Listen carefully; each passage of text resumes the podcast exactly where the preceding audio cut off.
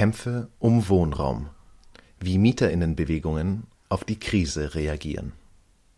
Ein Mitschnitt der digitalen Diskussionsreihe der Assoziation für kritische Gesellschaftsforschung vom 27. Mai 2020.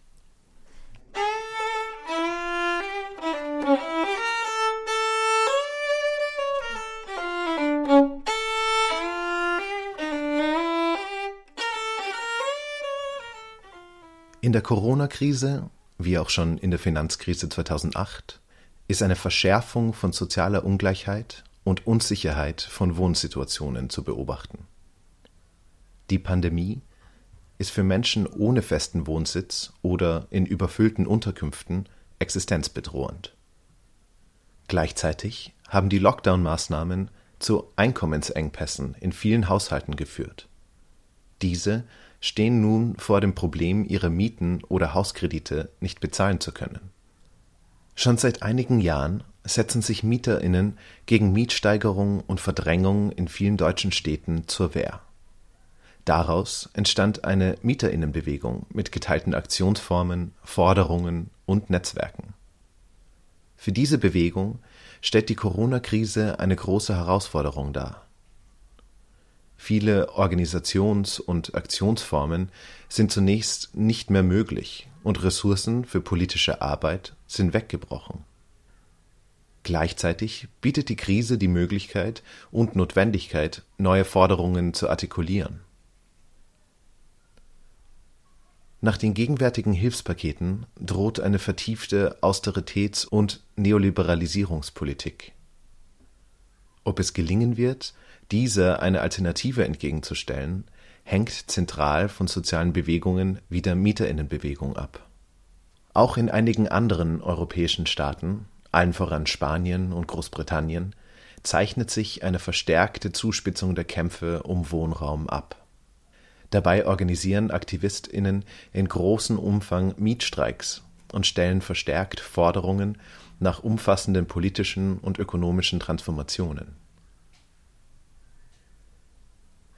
In dieser Ausgabe der digitalen Diskussionsreihe der AKG diskutieren Lisa Vollmer von der Bauhaus-Uni Weimar und Bernd Bonfert von der Radboud University die strukturellen und politischen Dimensionen dieser Kämpfe um Wohnraum. Dabei werden übergreifende Tendenzen und Strategien aufgezeigt. Die Moderation verdanken wir Sascha Radl von der Uni Kassel. Die Assoziation für kritische Gesellschaftsforschung AKG existiert seit 2004 als ein offener Zusammenschluss von Sozialwissenschaftlerinnen aus dem deutschsprachigen Raum. Sie hat sich gegründet, um gesellschaftskritische Theorieansätze in einer Zeit weiterzuentwickeln, in der eben solche Ansätze an Hochschulen kaum noch Platz finden. Ihre digitale Diskussionsreihe zum Zustand der Welt in Zeiten von Corona steht allen interessierten Personen offen und findet immer mittwochs von 16 bis 17 Uhr via Zoom statt. Links dazu finden sich hier in den Show Notes oder am Mosaik-Blog. Außerdem können alle Ausgaben hier im Mosaik-Podcast nachgehört werden. Genau, willkommen zum äh, AKG-Zoom äh, diese Woche. Heute geht es um MieterInnenbewegungen. Ähm, und genau, und haben heute zwei äh, tolle ReferentInnen äh, eingeladen, äh, zum einen Lisa Vollmer, zum anderen äh, Bernd Bonfett. Ich äh, sage gleich zu beiden nochmal was. Ähm, an dieser Stelle schon mal danke, dass ihr Zeit gefunden habt, äh, heute zu kommen. Ähm, genau, mein Name ist Sascha ähm, und ähm, im Namen äh, unserer Orga-Gruppe äh, bedanke ich mich auch an äh, euch alle, dass ihr äh, gekommen seid. Ähm, genau, also äh, der Ablauf ist im Prinzip wie immer. Äh, es wird zwei kurze Inputs gegeb, äh, geben, jeweils äh, zehn Minuten. Äh, danach machen wir wieder ähm, wahrscheinlich eine äh, Murmelrunde. Genau. Ähm, also Anfang äh, wird äh, Lisa. Ähm, genau, sie ist wissenschaftliche Mitarbeiterin an der Bauhaus-Universität Weimar. Und danach ähm, kommt dann Bernd, der gerade Doktorand an der Radboud University sowie an der Universität äh, Roskilde ist. Ähm, Lisa. Okay, super. Ja, danke für die Einladung und auch für die Initiative zu dem Thema, die, glaube ich, von Bernd kam. Ähm, Genau, ich werde mich versuchen, an die zehn Minuten zu halten und äh, drei Dinge kurz anreißen. Ähm, erstmal will ich kurz was sagen zur Mieterinnenbewegung in Deutschland vor Corona, weil ich nicht weiß, ob das für alle ähm, so bekanntes Thema ist. Dann ähm, was zu den kurzfristigen Folgen durch die Corona-Krise für die Mieterinnenbewegung sagen und äh, drittens ähm, auf langfristige Fragestellungen, die sich vielleicht durch die Corona-Krise ergeben, ähm, eingehen. Die Mieterinnenbewegung in, in Deutschland gibt, da gibt es eine neue Welle, würde ich sagen, ab ungefähr Mitte der 2000er Jahre, auch wenn die mediale Aufmerksamkeit erst in den letzten Jahren verstärkt ähm, da ist. Aber die Bewegung, die soziale Bewegung ist eben schon länger da.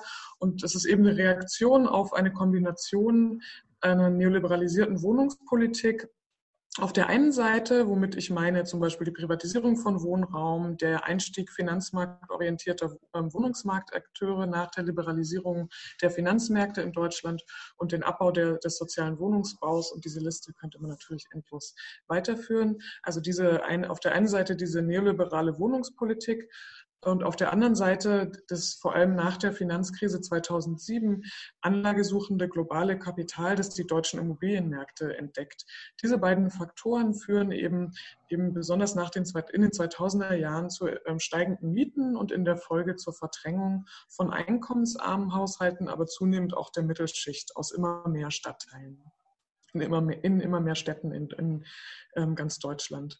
So entsteht als Reaktion auf diese ähm, materielle Ausgangslage eben eine eigenständige Mieterinnenbewegung, die aus ganz verschiedenen Arten von Gruppen zusammengesetzt ist. Grob kann man zwei Arten von Gruppen unterscheiden. Einmal die unmittelbar ähm, Betroffenen, die also betroffen sind von konkreter Mietsteigerung in ihrem Haus aus verschiedenen Gründen und die sich meistens sehr heterogen zusammensetzen, eben aus den Bewohnerinnen eines Hauses und auch meistens zumindest zunächst nicht explizit politisch oder äh, sind oder eine bestimmte ideologische Ausrichtung haben.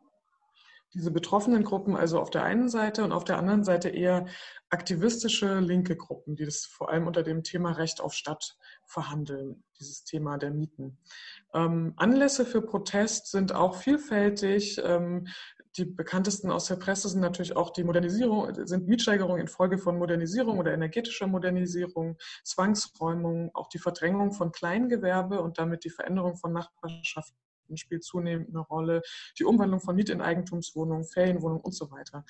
Ähm, aufgrund dieser, dieser konkreten Anlässe und dieser, ähm, der Art der sozialen Bewegung aus, konkrete, aus der konkreten Betroffenheit heraus sind eben diese, ist diese Bewegung extrem lokal verankert. Also meistens tatsächlich sind diese Gruppen auf einer auf einem Haus, äh, auf einer Hausebene angesiedelt. Ähm, auch, das ist auch ein Grund, warum viele dieser einzelnen Gruppen nur auf, für ganz kurze Zeit bestehen ähm, und sich und eben immer wieder an verschiedenen Orten der Stadt so aufpoppen. Selbst stadtweite Vernetzung ist nicht selbstverständlich. Ähm, so, wie man am Beispiel Berlin sieht, wo es äh, bis heute kein funktionierendes stadtweites Bündnis gibt. Ähm, ich spreche aber trotzdem, obwohl sozusagen diese Bewegung so lokal ist und die Zusammenarbeit zwischen den ähm, Gruppen eher ähm, sporadisch, würde ich trotzdem von einer ähm, eigenen sozialen Bewegung, der Mieterinnenbewegung eben sprechen, weil sie ähm, Aktionsformen teilt. Zum Beispiel, wir sehen immer mehr die Anwendung von Volksentscheiden, ähm, aber natürlich auch tausend andere Aktionsformen. Sie teilt Forderungen und framet die auch ähnlich. mittlerweile hat sich da so die, die Rede von der gemeinwohlorientierten Wohnungspolitik durchgesetzt. Ähm, und sie hat auch eine, so argumentiert zumindest in meiner ähm, Dissertation, eine gemeinsame politische Kollektivität, die ähm, sozusagen sich aus der aus der, als Reaktion auf neoliberale Regierungstechniken eben herausgebildet hat. Und die beschreibe ich als ähm, postidentitär und postautonom. Mit postidentitär meine ich, dass es eigentlich keine identitären Abgrenzungen gibt, keine subkulturellen Merkmale oder sowas in der Art und sehr stark auf ein universalistisches Wir gesetzt wird und das behauptet wird, so man spricht für alle, das sieht man schon an dem Namen vieler Initiativen, die sich Stadt für alle nennen, obwohl sie durchaus klassenbezogene Forderungen stellen. Ähm, also postidentitär auf der einen Seite und auf der anderen Seite postautonom. Also sind keine, stellen keine autonomen Forderungen, sondern ähm, grenzen sich nicht von staatlichen Institutionen ab, sondern im Gegenteil sie wollen diese staatlichen Institutionen für soziale Gerechtigkeit zurückgewinnen oder überhaupt dafür gewinnen.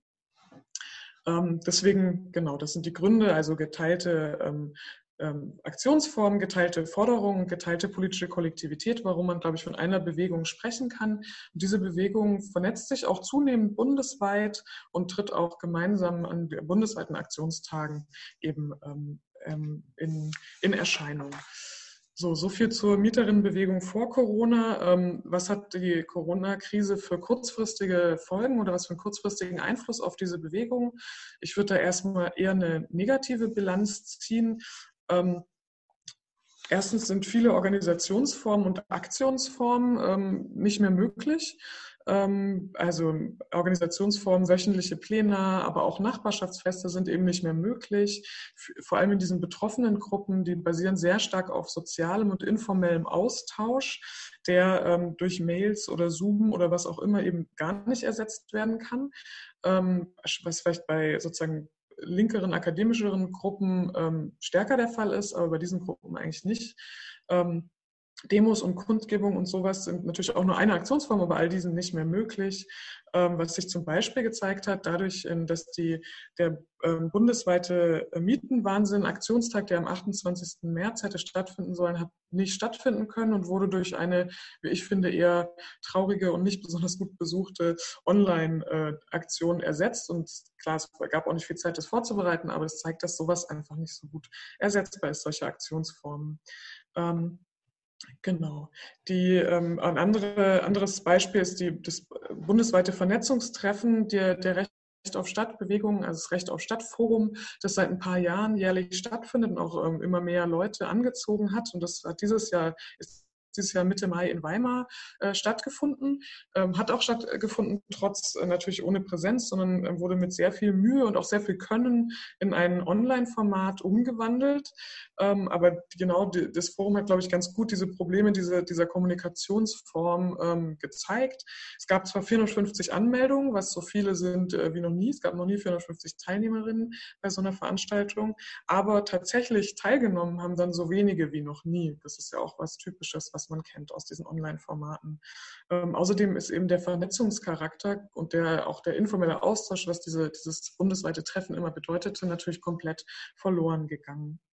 Eine weitere wichtige Folge, negative Folge ähm, von der Corona-Krise neben dem, dem fehlenden Organisationsformen und Aktionsformen ist, ähm, glaube ich, ganz zentral, dass eben die Ressourcen wegbrechen. Also Aktivistinnen, die ehrenamtlich unterwegs sind, ähm, können kaum noch Zeit für ihr politisches Engagement aufbringen, wenn sie im Homeoffice sind, wenn sie Homeschooling machen müssen, wenn vielleicht ihre eigene Prekarität steigt. Also ich glaube, das schwächt ganz massiv äh, eine so, so aus, aufgestellte soziale Bewegung wie die Mieterinnenbewegung. Ein Beispiel dafür ist, dass zum Beispiel in, in NRW ähm, während der Corona-Krise relativ unbemerkt ähm, massiv der Mieterschutz gelockert wurde von der Landesregierung und die dortigen Gruppen sich eben dem kaum zur Wehr setzen konnten, was mich zum nächsten Problem, negativen äh, Problem durch Corona führt, nämlich die ähm, verringerte Aufmerksamkeit für das Thema. Ich glaube, vor der Corona-Krise gab es so viel Aufmerksamkeit für die Wohnungsfrage ähm, wie schon lange nicht mehr in Deutschland, insbesondere auf Bundesebene. Ähm, und das ist der Mieterinnenbewegung zu verdanken, die eben über jetzt, jetzt 15 Jahre, würde ich sagen, da ein lokal Druck gemacht hat und lokal das auf die Agenda gesetzt hat. Und seitdem ist das eigentlich weitgehend vom Radar verschwunden. Scheint nicht mehr besonders prioritär zu sein, beziehungsweise gibt dann Schlagzeilen, wenn Adidas die Miete nicht bezahlen möchte. Aber sozusagen die, die tägliche, tägliche Mietenwahnsinn, der spielt weniger eine Rolle.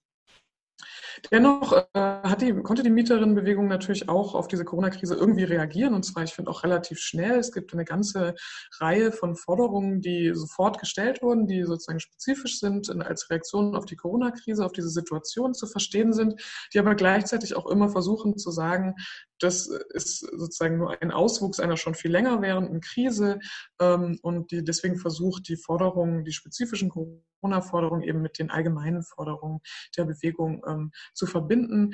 Diese Forderungen sind äh, ganz äh, wunderbar zusammengefasst in dem in der geraden, gerade erschienenen dritten Ausgabe von dem Magazin äh, Kommunen, Magazin für stadtpolitische Intervention, was so ein bisschen zu dem Organ dieser Bewegung geworden ist, zumindest ein Teil davon.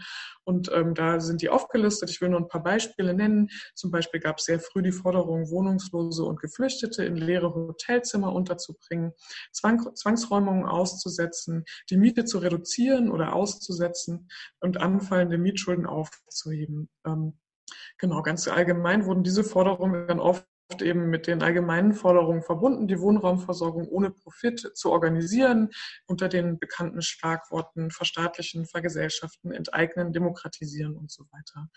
Ähm, genau. Das Thema des Mietstreiks, das glaube ich ja gleich bei Bernd nochmal eine stärkere Rolle spielen wird in dem internationalen Kontext, äh, wird in der deutschen Mieterinnenbewegung, würde ich sagen, kontrovers diskutiert, ob das jetzt eine sinnvolle Aktionsform ist. Es hat sich mittlerweile eine Gruppe ge gebildet, die das ähm, vorantreiben möchte, einen Mietstreik zu organisieren. Ähm, aber wie gesagt, kontrovers wird eben diskutiert. Ähm, ob man Mieterinnen, die eh schon in einer prekären Situation sind, dazu aufrufen kann, ähm, wenn, wenn's, wenn, das, wenn klar ist, dass die Kündigung, dass das zur Kündigung führen kann, weil es einfach illegal ist? Ähm, oder ähm, hat man die organisatorischen Ressourcen und auch die solidarischen Strukturen, wirklich zu, so etwas durchzuführen auf einer, äh, auf einer Ebene, also mit, mit, einer Beteiligung, die, die dann auch funktioniert? Also da müssten sich ja viele Leute beteiligen, damit das funktioniert und eben nicht zu individuellen ähm, Kündigung führt. Genau, so viel zu den kurzfristigen ähm, Folgen. Ich bin schon aufgefordert worden, zum Ende zu kommen, tue ich auch gleich. Ähm, noch kurz zu den langfristigen Fragen, die diese Corona-Krise aufwirft, auch für die Mieterinnenbewegung ähm, in Bezug auf die Wohnungsfrage. Ich glaube, hier stellt sich die Frage, wie es, in, wie es in allen sozialen Bereichen tut, wer zahlt für die Krise. Ähm, weil ich meiner Meinung nach droht eben nach diesen ganzen Hilfspaketen eine neue, noch verschärfte Austeritätspolitik. Das zeichnet sich ja jetzt schon ab, ähm, wo überall gespart werden soll dann. Ähm, und damit auch eine weitere Neoliberalisierung der Wohnungspolitik. Also ist dann noch Geld da ähm, oder wird Geld, Geld ist da, aber wird es noch ausgegeben werden für sozialen Wohnungsbau oder für die, für die Gesellschaftung von Wohnraum? Das sehe ich auch eher kritisch. Ähm, und das zeigt auch schon die unmittelbare Reaktion der Bundesregierung, ähm, wer da wie bezahlen soll für die Krise, ähm, die weil die getroffenen Maßnahmen, die für diesen Mieterinnenschutz eben die Immobilienwirtschaft überhaupt nicht beteiligen sollen, äh, soll an, de, an, den, an den Mietausfällen. Das heißt, Kündigungen sollen, sind zwar jetzt ausgesetzt für ein paar Monate und man darf auch nicht man Corona-bedingten Verdienstausfall hat. Aber ähm, diese Mietschulden soll, müssen Mieterinnen individuell zurückbezahlen, die nächsten zwei Jahre, übrigens auch mit Zinsen, und zwar mit sehr hohen Zinsen. Ähm, die Frage ist, von welchem Geld sie das tun sollen. Sie werden jetzt vermutlich nicht mehr verdienen, nachdem sie jetzt Verdienstausfall hatten. Das heißt, die Mieterinnen sind eigentlich alle, alleinig die, die ähm, diese, diese Kosten dann äh, übernehmen sollen. Ähm, ein Beispiel noch ähm, dazu, die, der Deutsche Mieterbund hat eine Forderung dazu zu dieser Problematik aufgestellt, gemeinsam mit, der, mit dem Verband der Immobilienwirtschaft, auch das typisch für diese institutionalisierten Teil der Bewegung. Ähm, die fordern eine, einen Hilfsfonds einzurichten aus, mit Steuergeldern, aus dem dann die Mietschulden beglichen werden können, wenn die individuellen Mieterinnen das eben nicht tun können. Ähm, auch an diesem Vorschlag gab es Kritik aus der Wissenschaft, aber auch der Bewegung, ähm, die eben gesagt haben, warum sollte man diese Verluste vergemeinschaften, anstatt die Profite der Immobilienwirtschaft anzutasten. Das ist ein ganz typisches Vorgehen der deutschen Wohnungspolitik. In einer Krisensituation wird staatlich interveniert, damit das System eben ähm, nicht zusammenbricht, aber es gibt keine grundsätzliche Dekommodifizierung das zeigt eben, ne, diese Forderung des, des Mieterbundes zeigt, dass es eben eine, Mieterinnenbewegung als soziale Bewegung tatsächlich braucht, um, um wirklich alternative Vorschläge zu machen. Ähm, die Frage, ob diese, diese Vorschläge gibt es, die Frage, ob sie umgesetzt werden, sind, glaube ich, eine Frage nach der Stärke und der Organisationsfähigkeit der Mieterinnenbewegung.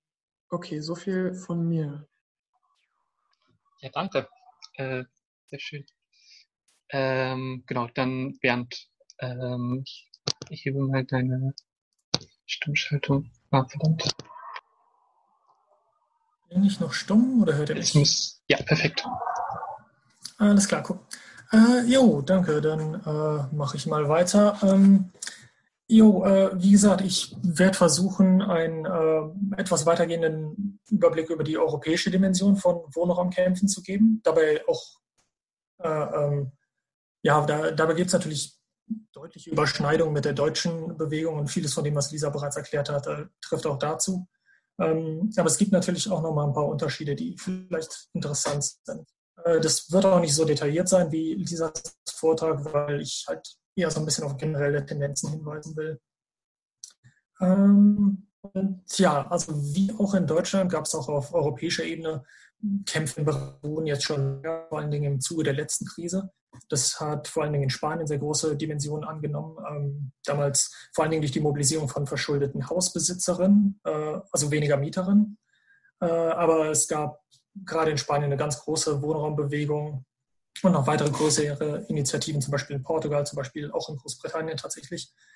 Ähm, und ich würde sagen, dass wir jetzt im Zuge der aktuellen Krise äh, ähnliche äh, Bedingungen sehen können, im Sinne davon, dass soziale Ungleichheiten und äh, äh ja, Prekarisierung im Bereich Wohnen sich wieder anbahnen, gleichzeitig mit der äh, aufkommenden Wirtschaftskrise, ähm, weil natürlich aufgrund der Lockdown-Maßnahmen Einkommen wegfallen und ähm, das Ganze natürlich nochmal eine doppelte Dimension dadurch annimmt, dass, ähm, ja, dass wir es mit einer Pandemie zu tun haben. Und in dem Zusammenhang äh, natürlich jegliche Maßnahmen der Regierung auch davon abhängig sind, dass Leute sich zum Beispiel äh, äh, sicher zu Hause ähm, verbarrikadieren können, sage ich mal. Und bei Menschen, bei denen das nicht zutrifft, also die auf der Straße leben oder die Massenunterkünften leben, wie Geflüchtete, wie Saisonarbeiterinnen, ist das halt alles nicht gegeben. Und dementsprechend gibt es eine nochmal eine doppelte Bedrohung aufgrund der äh, aktuellen Lage. Und ja, diese, diese Auswirkungen sind natürlich sehr unterschiedlich in verschiedenen Ländern. Also vor allen Dingen in, in Südeuropa, aber auch in Frankreich und in Großbritannien sehen wir, dass die Pandemie sehr viel stärker reinhaut, dass gleichzeitig auch die wirtschaftlichen Auswirkungen sich jetzt schon äh, stärker äh, zeigen und deutlich verheerender äh, wahrscheinlich sein werden als äh, in großen Teilen Nordeuropas. Ähm, ja, weswegen da auch die Wohnsituation von Leuten tendenziell flächendeckender bedroht ist und äh, dementsprechend Regierungen da auch sehr schnell mit Maßnahmen reagiert haben. Wie gesagt, Lisa hat davon jetzt schon ein bisschen was erzählt, also dass Moratorien auf Mietzahlungen äh, eingesetzt wurden. Das gleiche wurde auch mit Hypothekenzahlungen gemacht in den Ländern, die halt eine stärkere, ähm, eine stärkere Hausbesitzerinnenquote haben. Ähm, zum Teil werden Menschen äh, ohne Wohnsitz auch in Notunterkünften untergebracht und ähm, es gibt sogar in äh, gerade in Ländern wie äh, äh Spanien oder Portugal, die äh, von linkeren Regierungen geführt werden. Da sind zum Teil Schutzmaßnahmen tatsächlich relativ weitgehend, also dass unter bestimmten Bedingungen zum Beispiel Mieten um bis zu 50 Prozent reduziert werden dürfen. Das ist in Spanien der Fall oder, äh, oder in Portugal, wo nicht registrierte Migrantinnen halt als wie Staatsbürgerin äh, behandelt werden und entsprechend äh, den gleichen Zugang zu Schutzmaßnahmen und zu, äh, zu Mietverträgen und derartigen haben. Ähm, aber gleichzeitig muss man natürlich betonen, dass all diese Maßnahmen nicht weit genug gehen und dass all diese Maßnahmen oder zumindest die meisten Maßnahmen nur temporär sind. Und ja, wie Lisa das bereits erklärt hat, dass gerade so, so eine Maßnahme wie ein Moratorium halt die Probleme temporär aufschiebt, aber letztendlich vor allen Dingen dadurch, dass auf äh, auf private Verschuldung gesetzt wird, äh, ja, die, die Frage, wer dafür bezahlt, langfristig die individuellen Haushalte äh, äh, zahlen müssen, beziehungsweise selbst da, wo es weitergehende Schutzmaßnahmen gibt, das dann möglicherweise langfristig zu Austeritätsmaßnahmen führen kann. Ähm, ja, dementsprechend gehen derartige Probleme mittel- bis langfristig weiter und in vielen Ländern ja, kommt es auch gar nicht erst dazu, dass äh, Zwangsräumungen äh, äh ausgesetzt werden oder so, sondern in Griechenland, in Frankreich, ja, sogar in den Niederlanden gehen zum Beispiel Zwangsräumungen auch einfach weiter.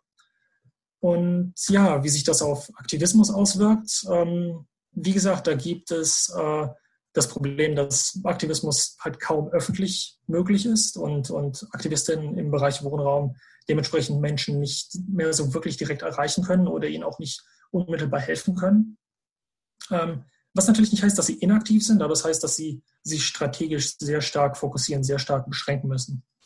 Und ähm, was ich interessant finde, ist, dass im Zuge der letzten paar Wochen man durchaus sagen kann, dass Wohnraumaktivistinnen so ziemlich in ganz Europa relativ identische Forderungen stellen.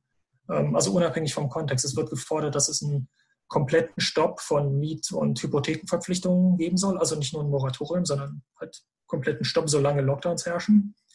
Ähm, dass Zwangsräume ausgesetzt werden sollen, auch langfristig, dass äh, Mieten gesenkt werden sollen, dass sozialer Wohnungsbau gefördert werden soll. Äh, und jetzt speziell auch für die aktuelle Situation, dass äh, Leute ohne Wohnsitz oder dass Geflüchtete eben in leerstehenden Wohnungen und auch in Airbnbs und Hotels untergebracht werden soll und dass es eben keine Finanzhilfen für Großvermieter und für Immobilieninvestoren geben soll, sondern diese tendenziell eher äh, enteignet werden sollen, wenn möglich. Äh, wo es tatsächlich größere Unterschiede gibt, ist in der Praxis, würde ich sagen, weil hier in den meisten nordeuropäischen Ländern, ähm, wie Lisa das beschrieben hat, äh, die, die Aktionen eher klein und symbolisch sind oder zum Teil auf Solidarität und auf Öffentlichkeitswirksamkeit abzielen. Also dass zum Beispiel in, in, äh, in den Niederlanden, äh, aber auch zum Beispiel in Schweden und in Irland Aktivistinnen jetzt versuchen, in kleineren Gruppen ähm, Räumung zu stoppen oder, oder Menschen bei Räumungsprozessen gerichtlich äh, zu unterstützen, dass äh, zum Teil Aktivistinnen in Deutschland, aber auch in der Schweiz und in den Niederlanden leerstehende Wohnungen oder Hotels besetzen und versuchen, die Notunterkünfte für Obdachlose äh, umzubauen. Ähm, ja, der, derartige Sachen, die sind kleinteiliger, aber die gehen durchaus weiter und die sind auch durchaus äh, physisch machbar, sag ich mal. Ähm, Wo es, wie gesagt, äh, ein bisschen anders aussieht, ist vor allen Dingen in Teilen Südeuropas, also Spanien, Italien, aber wie gesagt auch Frankreich und Großbritannien, wo Mieterinneninitiativen jetzt auch verstärkt zum Mittel des Mietstreiks greifen, äh, diese zum Teil auch international koordinieren. Ähm, und dabei wird dann halt, wie gesagt, äh, äh, demonstrativ keine Miete gezahlt und das wird mit bestimmten finanziellen und politischen Bedingungen verknüpft.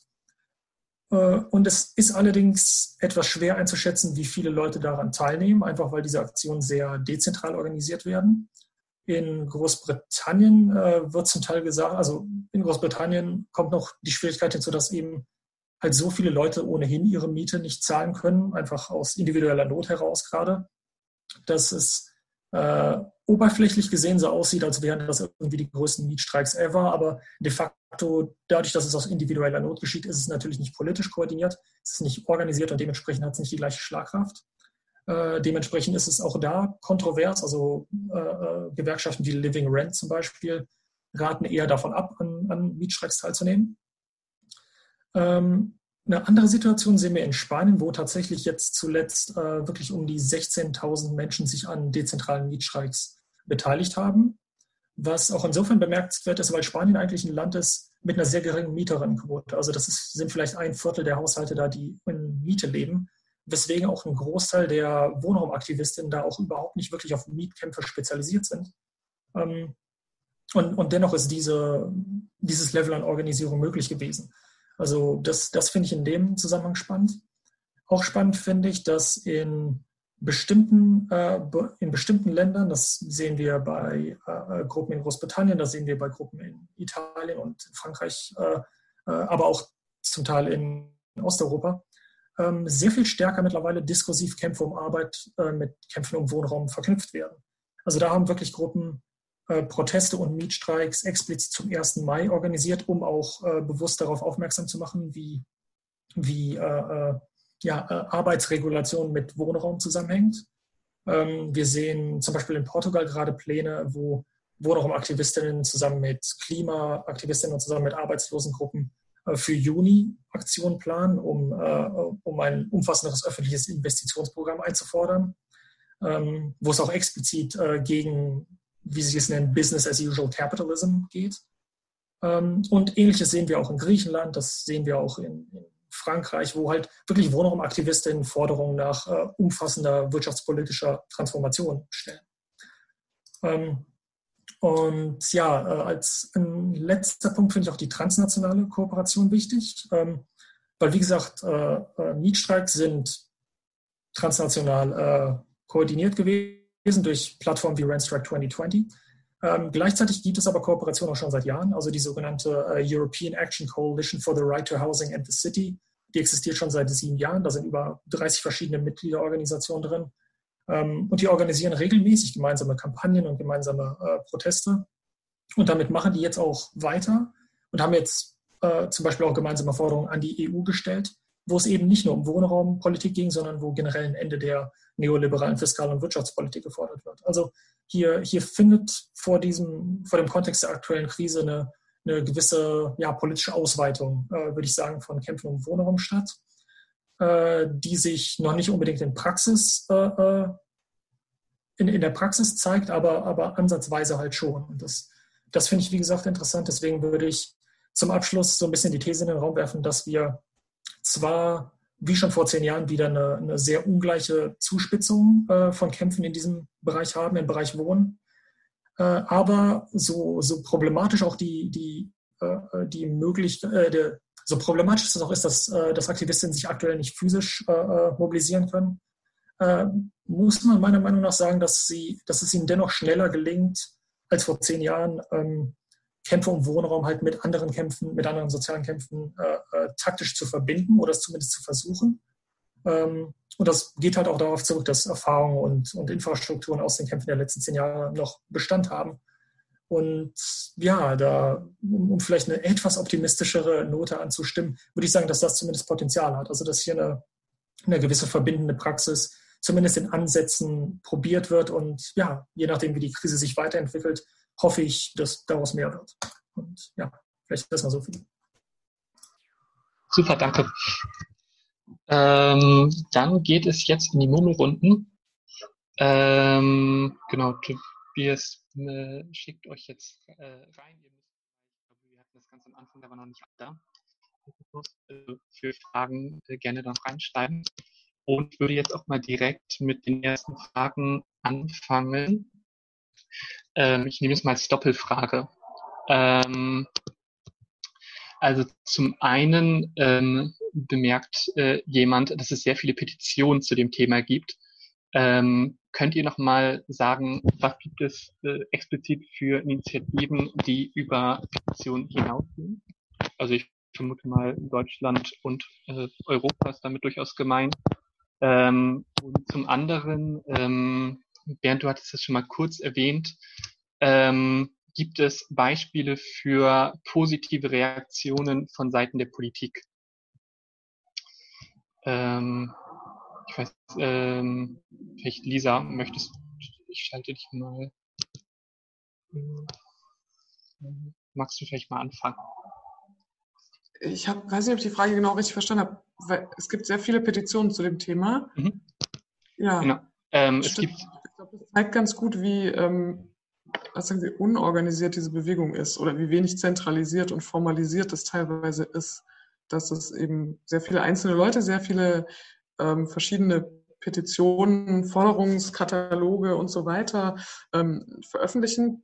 Ich glaube, da kann man jetzt nicht im Einzelnen drauf eingehen, welche da jetzt sinnvoller ist oder welche nicht. Wohnungspolitik ist auch sehr kompliziert äh, teilweise. Ähm, genau, es, es gibt eben aus dieser bundesweiten Vernetzung, die es gibt aus, den, äh, der, aus der Mieterinnenbewegung heraus, gibt es Forderungskataloge und es soll auch ähm, am 20.06. vielleicht doch nochmal einen zentralen Aktionstag geben, der auch diese Frage stellt, wer, ähm, wer zahlt eigentlich für die Krise? Was da die konkreten Forderungen sind, wird, glaube ich, jetzt parallel zu unserem Zoom-Treffen, auch gerade in einem Zoom-Treffen oder vielleicht einem anderen Format, äh, auf jeden Fall jetzt gerade heute auch nochmal debattiert ob das stattfindet, so ein zentraler Aktionstag. War das die Frage? Ähm, ich glaube, ich weiß, ich, äh, mein Mikro ging gerade nicht ganz. Okay. Ähm, deswegen sage ich es nochmal. Also genau, der erste Teil bezog sich darauf, dass es ja sehr viele Initiativen zum Thema gibt. Ähm, und der zweite Teil, ähm, was gibt es äh, ganz konkret für Initiativen, die über Petitionen hinausgehen? Ähm, und ob euch auch positive Beispiele von Seiten der Politik einfallen, also von Seiten zum Beispiel des Staates, ähm, an positiven Reaktionen auf diese Bewegung, auf die Kämpfe. Genau, also über die Petition hinausgehend, äh, vielleicht zwei Beispiele für Initiativen, wo ich aber bei beiden eben fragen würde, wie sinnvoll sie sind.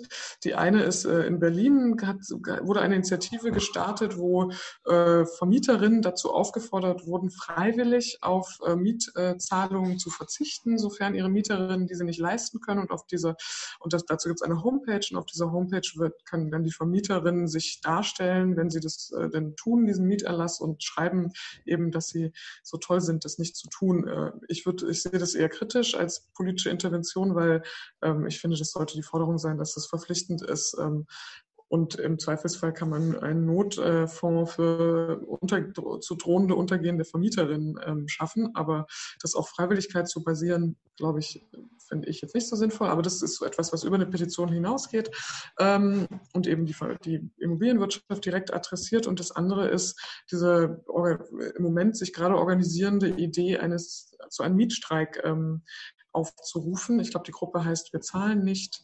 Äh, Gibt es auch auf Facebook seit gestern oder heute. Ähm, genau, die eben versuchen, bundesweit einen Mietstreik zu initiieren. Ich, wie gesagt, ich halte das nicht für durchführbar, weil diese Bewegung nicht die Strukturen hat, sowas zu stemmen und ich das auch ein bisschen für gefährlich halte, Leute in so eine Situation zu bringen, wo sie im Zweifelsfall ihre, ihre Wohnungen verlieren und es keine solidarischen Strukturen gibt, die das auffangen. Zumal es ja im Moment in Deutschland sozusagen legal ist, Miet zu streiken. Man muss halt hinterher die Miete bezahlen. Aber genau, also das ist auch, glaube ich, rechtlich eine extrem schwierige Situation, in die man sich da begibt. Okay, danke. Ähm, Bernd. Okay. Ähm, ja, spezielle äh, Initiativen kenne ich jetzt nicht so viele. Ich weiß, dass es auf europäischer äh, Ebene eine eine sogenannte Citizens Initiative gab, die ist aber wieder gestoppt worden, also ich glaube schon bevor die Corona-Krise angefangen hat. Ähm, was ich interessant und auch so ein bisschen kritisch äh, finde, darüber hatten wir vorhin in der äh, kleinen Gruppe ein bisschen geredet, ist, dass aktuell tatsächlich, ähm, ich glaube, die, äh, die, der, der Verband deutscher Wohnungs- und Immobilienunternehmen tatsächlich zusammen mit dem Deutschen Mieterbund einen solidarischen Wohnungsfonds fordert. Und ähm, da, das, da, da bin ich insofern skeptisch, weil ich glaube, dass, dass solche Maßnahmen darauf so ein bisschen darauf abzielen, die, die äh, äh, irgendwie eine, eine, akute Kündigungswelle abzuwehren, aber natürlich letztlich auch keine äh, ja, wirklichen sozialen Verbesserungen bringen. Von daher, ja, darüber hinaus kenne ich jetzt vor allen Dingen in Deutschland keine äh, äh Initiativen, die über Petitionen hinausgehen. Ähm, äh, genau, und, und ganz kurz zur Politik. Ich glaube, in vielen Ländern ist die, die hm, es ist schwer zu sagen, was da die, der zeitliche Ablauf ist, aber die, die Durchsetzung von den zum Teil weitergehenden ähm, staatlichen Maßnahmen, also Moratorien, zum Teil Hilfskredite, zum Teil ähm, halt wirklich die Möglichkeit, einen Teil der Miete anders abzubezahlen, beziehungsweise äh, Mietsenkungen einzuführen, was in Spanien gemacht wurde, was in Portugal gemacht wurde. Ich glaube, das sind schon Ergebnisse der relativen Stärke der Bewegung dort, ähm, was allerdings auch so ein bisschen präventiv äh, passiert ist, also jetzt nicht unbedingt auf Reaktion auf akute Forderungen heraus. Ähm, obwohl, soweit ich weiß, die spanische Part zumindest aktiv auch mit, den, äh, mit dem Minister, der für Wohnraum äh, zuständig ist, auch aktiv in, in Verhandlungen mit dem steht. Also da, da findet tatsächlich ein politischer Austausch statt. Ähm, aber das ist halt gerade alles im Werden. Also ich glaube, Ergebnisse, äh, wirklich konkrete Ergebnisse, die aus den Kämpfen irgendwie geschehen, äh, sehe ich da noch nicht. Ähm, Lisa, ich glaube, du wolltest gerade noch was dazu sagen. So, genau. Ich, der zweite Teil der Frage war ja positive Beispiele. Ähm, ich glaube, ein kleines positives Beispiel, was aber zeigt, ähm, wohin sozusagen die Forderungen gehen sollten oder viele ja auch gehen, ist in äh, Berlin, wo eben die ähm, Senatorin für Stadtentwicklung die landeseigenen Wohnungsunternehmen aufgefordert hat, äh, mit diesen Mietschulden, die entstehen könnten, kulant umzugehen, also im Zweifelsfall die auch zu erlassen. Das ist jetzt erstmal nur eine Aufforderung, aber ähm, das zeigt eben, wenn man ein öffentliches Wohnungssegment hat, dass es darüber auch eine politische Kontrolle gibt und dass entweder die Politik oder diese Unternehmen direkt unter Druck gesetzt werden können, so etwas eben durchzuführen, was auf dem äh, privaten Wohnungsmarkt schwieriger ist, beziehungsweise erstmal nur auf Bundesebene, wenn überhaupt, geregelt werden kann. Also deswegen diese Forderung der Mieterinnenbewegung geht eben ganz stark in diese Richtung, dieses Segment der ähm, der entweder kollektiven, also genossenschaftlichen oder öffentlichen Wohnungssegment zu erweitern, weil dann zumindest die Möglichkeit besteht, auf sowas zu reagieren. Es ist nicht selbstverständlich, dass das dann auch passiert, aber dort kann eben der Druck einfacher ausgeübt werden. Danke. Ähm, dann gibt es zwei Fragen, ähm, die jeweils an euch gerichtet sind. Ähm, genau, also mal äh, Lisa, äh, du hattest gesagt, äh, dass die Bewegung explizit für alle sprechen. Ähm, da fragt jemand, ob die sich äh, damit auch äh, explizit von dem postautonomen Spektrum, äh, was äh, Occupy äh, und vor allem die Proteste 2011, 2012 geprägt hat, abgrenzen. Ähm, und Bernd, ähm, kannst du noch mal was genaueres dazu sagen, wie Arbeitskämpfe und Mieterinnenbewegungen zusammen agieren? Ähm, dann machen wir es jetzt mal andersrum und Bernd, äh, du darfst anfangen. Ja.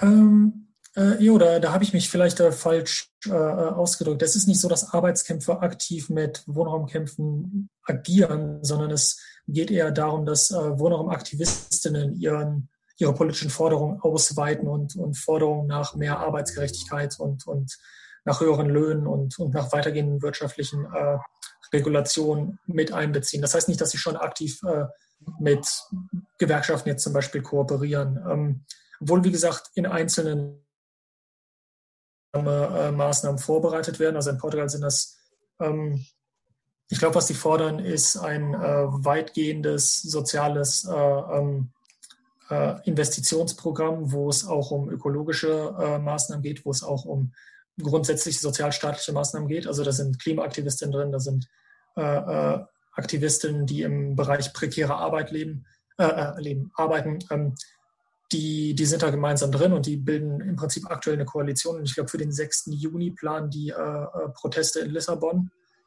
Ähm, aber das ist, soweit ich weiß, wirklich auch das einzige Beispiel, das mir gerade einfällt, wo auch wirklich halt alternative Gewerkschaften mit äh, Wohnraumaktivistinnen gemeinsam äh, auch was organisieren zurzeit. Der, der Rest ist eher so ein bisschen die Ambition gerade. Danke. Ähm, Lisa. Äh, ja, genau. Ähm, die Frage nach dem, äh, also genau, ich habe gesagt, dass es viele Gruppen gibt, die sich Stadt für alle, weiß nicht, Bochum für alle oder Leipzig für alle oder so nennen, also so eine Behauptung im Namen haben, wobei ich sagen würde, dass sie trotzdem sehr stark aus einer äh, Klassenposition sprechen. Also sie sprechen oft dann trotzdem von denen, die wenig Einkommen haben und äh, nivellieren jetzt nicht Interessensgegensätze, nur weil sie dieses äh, sehr affirmative für, für alle, von, von allen für alle äh, haben. Aber genau, sondern sie appellieren eben an dieses Wir, an so einen Universalismus und ähm, sagen, wir sind zumindest die Mehrheit und deswegen glaube ich, ist es gerade keine Abgrenzung von irgendwie diesem Claim, wir sind die 99 Prozent oder sowas. Ähm, und die, die Post, also unter postautonom, die, also diese beiden postidentitär und postautonom, die Begriffe, wie ich sie in meiner Promotion benutze, sind Zuschreibungen von mir. Ne? Also die Bewegung nennt sich nicht so. Diese Bewegung ist auch keine explizit linksdiskursive Bewegung. In, in, in, auf den, in den Gruppen geht es nicht um solche, also werden keine ideologischen Texte diskutiert. Da geht es um wie zahle ich morgen meine Miete oder wie organisieren wir eine Demo. Also das ist eine Zuschreibung von mir. Die einzigen Gruppen in Deutschland, die ich kenne, die sich selber postautonom autonom nennen, sind die interventionistische Linke und die Vorgängergruppen und die sind in vielen Städten Teil dieser Mieterinnenbewegung, aber eben auch nur ein Teil.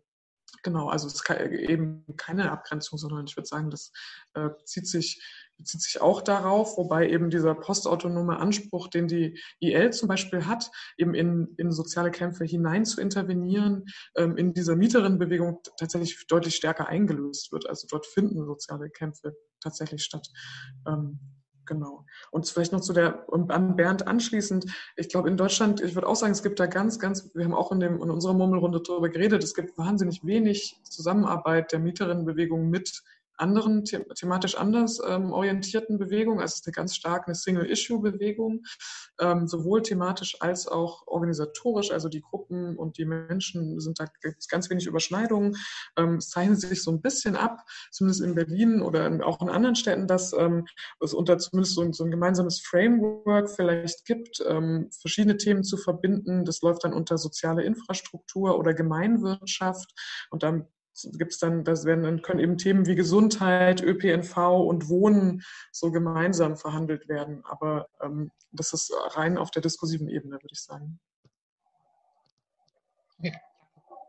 Äh, ich gucke gerade nochmal auf dem Pad. Ähm, ich glaube, sehr viele Fragen. Also es gibt auf jeden Fall noch ein sehr großes Interesse und auch eine äh, ausführlichere Beobachtung. Äh, also wer Interesse hat, gerne nochmal draufklicken zum Durchlesen. Ähm, aber wenig konkrete Fragen noch. Ähm, also so ein bisschen ähm, steht auf jeden Fall nochmal Interesse zum Thema Mietstreik. Ähm, und ähm, also könnt ihr beide vielleicht äh, einfach generell noch was zu dem äh, Punkt Mietstreiks sagen. Und hier fragt auch jemand, ich weiß nicht, ob das in eure Expertise fällt, äh, explizit zu Großbritannien. Ähm, wie äh, das dort organisiert ist, also wie momentan da eigentlich überhaupt die Situation ist und warum sich überhaupt auch die Living Rent Gewerkschaft ähm, gegen die Streiks ausgesprochen hat. Ähm, ich werde gerade angefangen. Äh, ich glaube, ja. So, Bernd. Ich, ich kann meine Frage recht schnell beantworten. Ähm, okay. In, in Großbritannien, ich glaube, die aktuellen äh, Mietstreiks werden da vor allen Dingen von der London Renters Union organisiert und es nehmen auch äh, dezentral vor allen Dingen Studierende äh, sehr viel daran statt, mhm. Äh, äh, teil.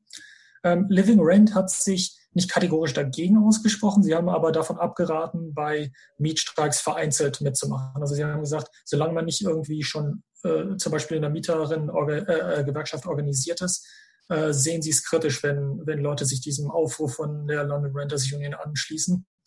Im Prinzip aus den Gründen, die Lisa in ihrem Vortrag schon erklärt hat, weil wenn Leute das vereinzelt machen, dann äh, kann ihnen der Vertrag gekündigt werden und so weiter. Also es muss eine, eine gemeinsame organisierte Kollektivität geben.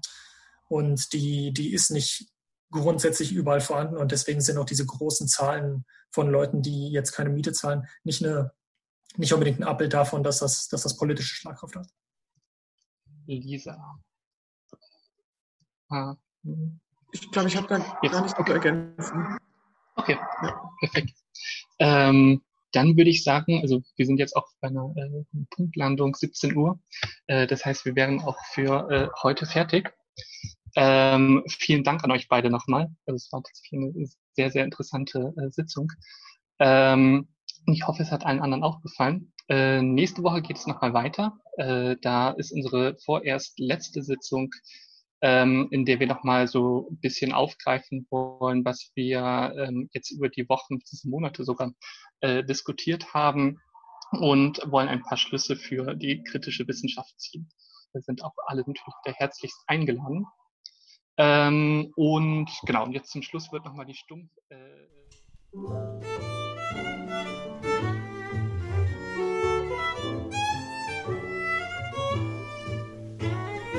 Die Ausgangssperren im Kontext der Covid-Krise haben mitunter dazu geführt, dass ein immenser Teil unseres sozialen Alltags ins Netz verschoben wurde.